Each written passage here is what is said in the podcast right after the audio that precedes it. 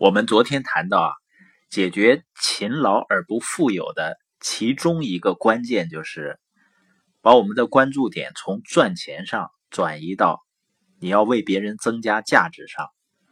实际上，当我们想着你能够给别人带来的价值的时候呢，你就会有自豪感；当我们关注到别人的需求的时候呢，你会更自信。那我们今天聊一聊呢，怎么样和人们去建立信任的关系？我们这次天津的线下交流会呢，提到一个概念，叫存人的概念。什么意思呢？你会发现呢，我们每个人啊，把自己的钱存到银行，然后银行呢，拿到这些钱，成千上万的人存的钱呢，集中到一起，再去贷给别的企业，那他赚呢？中间的差价，我们存银行是追求安全嘛？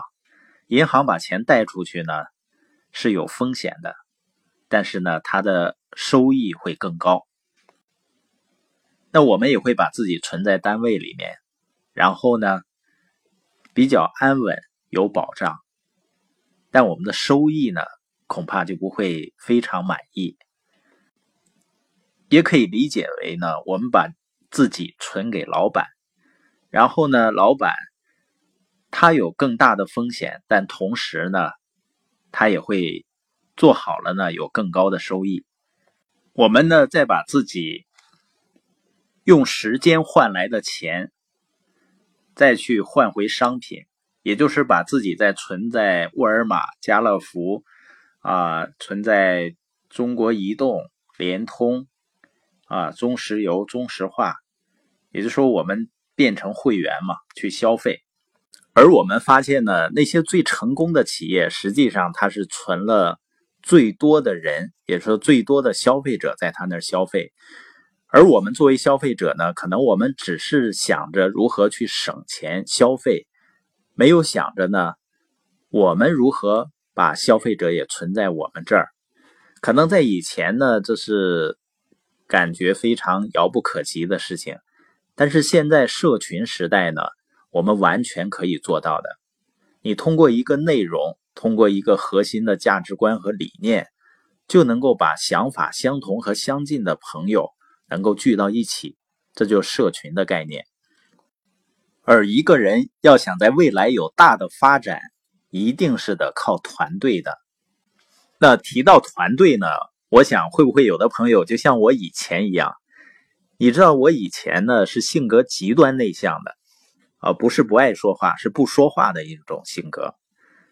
对建立人际关系呢，可以说是一窍不通，而且很恐惧。那学习了以后呢，我发现和人们建立关系啊，实际上是最简单的事儿。那今天呢，我就会跟大家来聊一下这一块怎么和人们去建立这种信任的关系。因为你认识一个人，最终的目的是建立彼此信任的关系。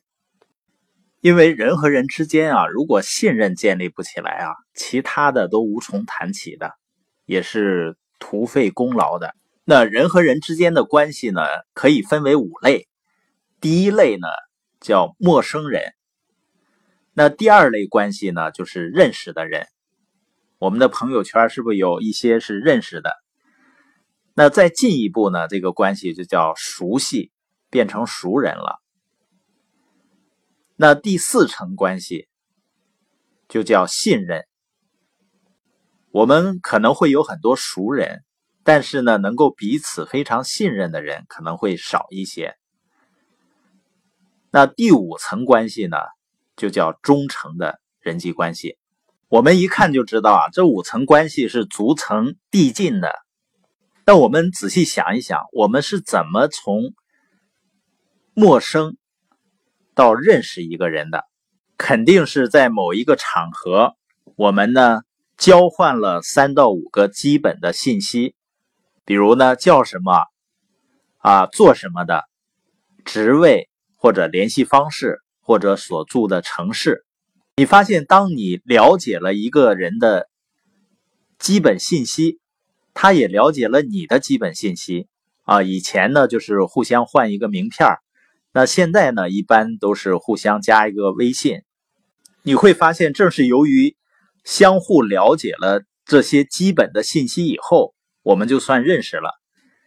但是呢，两个人并没有建立真正的信任关系，而且很可能呢，过几天彼此就忘记了。如果你不做一些记录的话，这个时候两个人的关系实际上是非常浅的，几乎呢就是过眼云烟型的。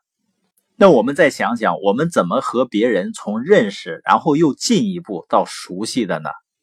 一定是见面的次数或者交流的时间是增加的。你发现所谓的熟人呢，就是你感觉对他很熟，原因只能是呢，你更了解他的更多的信息，也可以说呢是半公开的一些信息，比如婚姻的情况啊。